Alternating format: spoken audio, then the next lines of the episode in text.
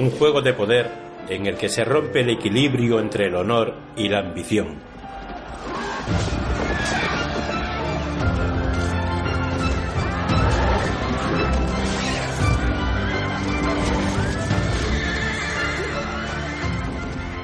En el reino donde las maquinaciones políticas y las luchas de poder, cruentas como guerras, están a la orden del día, no es sencillo hallar la forma de escapar a los papeles impuestos.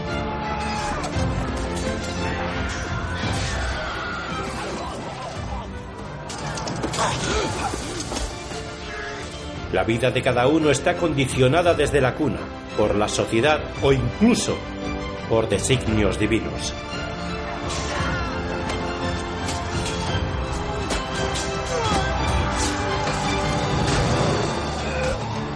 Los marcados por los dioses han de ser soldados. La familia real ha de mantener su poder. Los plebeyos, obedecer.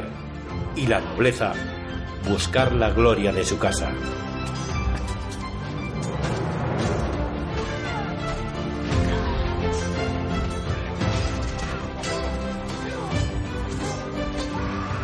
Pero surgen tres elementos que escapan al control que se ejerce sobre el pueblo mediante la ignorancia, la dominación y la fuerza. Un noble menospreciado, una princesa rebelde y un soldado maldito. Y los tres removerán los cimientos de esta sociedad de intereses contrapuestos.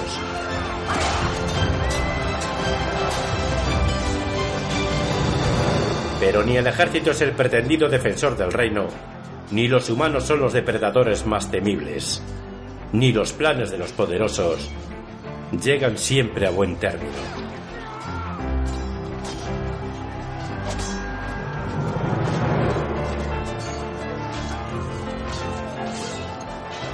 Una apasionante historia de valores, poder, familia y determinación, en la que todos han de cuestionar lo que se espera de ellos para saber quiénes son en realidad.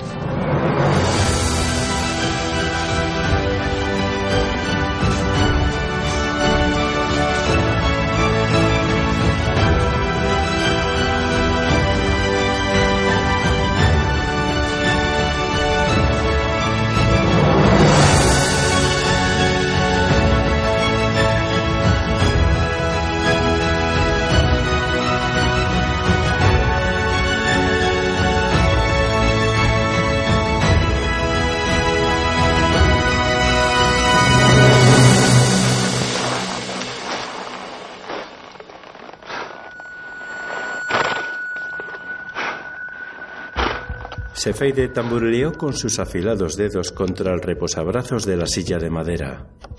El repiqueteo de sus mermadas uñas contra la superficie invadía la sala. Sus dientes, algo puntiagudos, rechinaban y chasqueaban cuando movía la mandíbula hacia adelante y hacia atrás. Su impaciencia era evidente, pero él luchaba por ocultarla a pesar de que se encontraba solo en la estancia. Era un hombre irascible, propenso a la exageración y las rápidas decisiones. Por eso, en momentos como aquel, sus sirvientes preferían mantenerse ocupados en cosas que no implicaran permanecer en su presencia o bajo su mirada furibunda. Maltés entró en la amplia estancia con el paso más firme que pudo. Lo cierto es que nunca tuvo un buen porte. Eso su padre debía admitirlo mientras lo veía caminar hacia él. Observó que el muchacho llevaba en sus manos un grueso sobre que envolvía una carta. Una misiva sin duda procedente del gobernante, puesto que llevaba el sello de la realeza, lacrado de rojo oscuro y rematado con un tinte verde, que formaba la marca de la familia real. El sello estaba, no obstante, roto. La carta ya había sido leída por su hijo y, aunque eso no le importunaba, ansiaba conocer la respuesta de inmediato. Sin embargo, a decir verdad, en su interior ya suponía cuál sería. Señor, Su hijo se inclinó levemente para saludarlo. ¿Traes buenas nuevas? Preguntó su padre, tenso, sintiendo cómo se erguía sobre su asiento de forma inconsciente. No, padre. No he tenido incidentes durante el viaje. Agradezco vuestra preocupación. Pensó el joven maltés, suspirando para sí. Su padre interpretó este suspiro como una mala señal en respuesta a su pregunta. ¿Se han negado? Insistió en saber. De nuevo.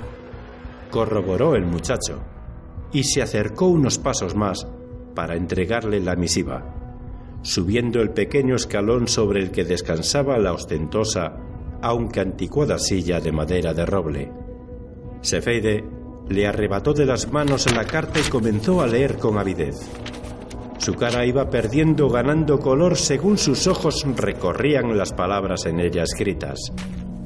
Maltés regresó a su posición anterior, bajando el peldaño, en espera del permiso para retirarse y regresar al jardín que hacía tanto tiempo que no podía cuidar.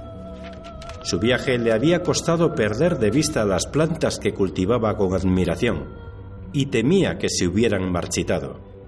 No obstante, sospechaba que ahora tendría que soportar la decepción de su padre, que caería como rocío sobre él, calándole hasta los huesos. Es increíble. Es increíble. exclamó Sefeide indignado. Se habría levantado airadamente de no ser porque la edad empezaba a jugarle malas pasadas. ¿Te han dejado siquiera ver a la joven Aremis? No, me temo que no han permitido que nos conociésemos. Son unos déspotas. Eso son. Aliándose con familias de segunda con tal de no ofrecernos una oportunidad y todas ellas dándonos la espalda para esperar como buitres la elección de su señor. No seguiré jugando a su juego.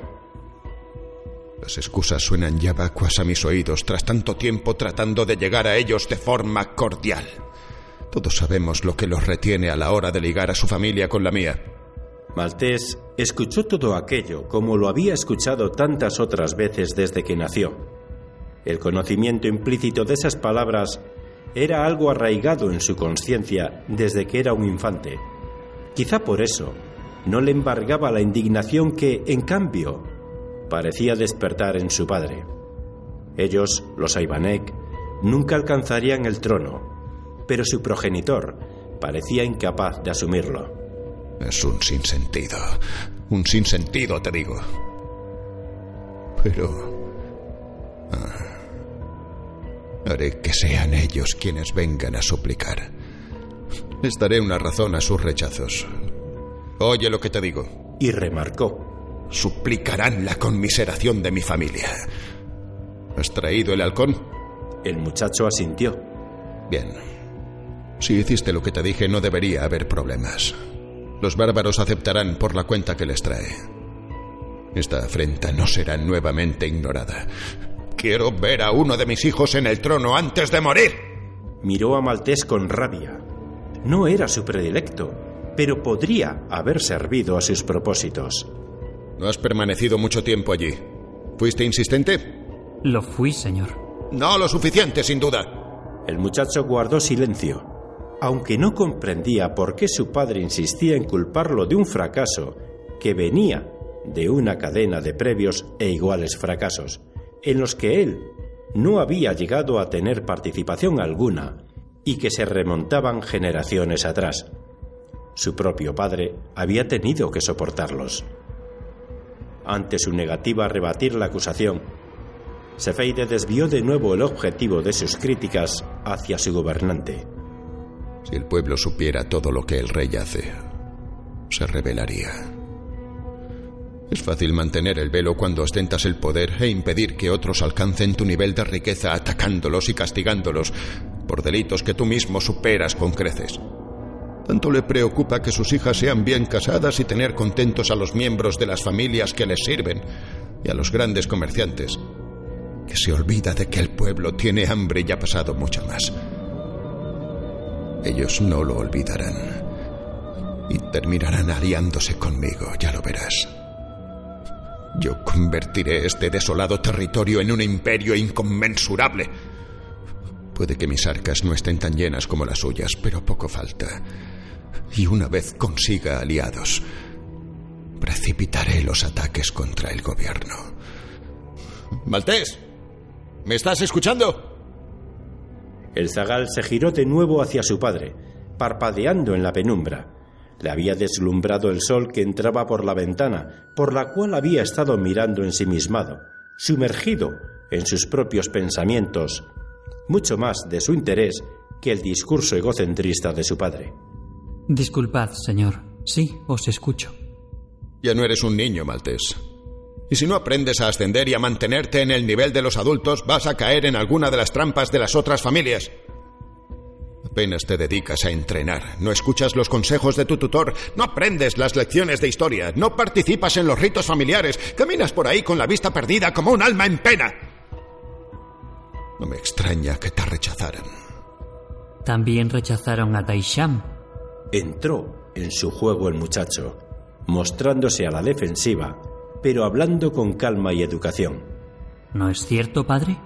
Sefeide se levantó y se enderezó cuanto fue capaz, aunque tuvo que apoyarse en su bastón de cuerno para hacerlo. No te atrevas a pronunciar su nombre, insolente. Nunca llegarás a ser ni la décima parte del hombre que es él. Maltés le lanzó una mirada afilada con los labios apretados, pero la afirmación, lejos de enfurecerlo, hizo que su despecho diera paso rápidamente a la tristeza. Bajó sus ojos color perla, dejando la mirada perdida en una grieta del suelo. Retírate de mi presencia. Solo me recuerdas la deshonra que es tenerte como hijo. El muchacho hizo una leve inclinación y abandonó la sala.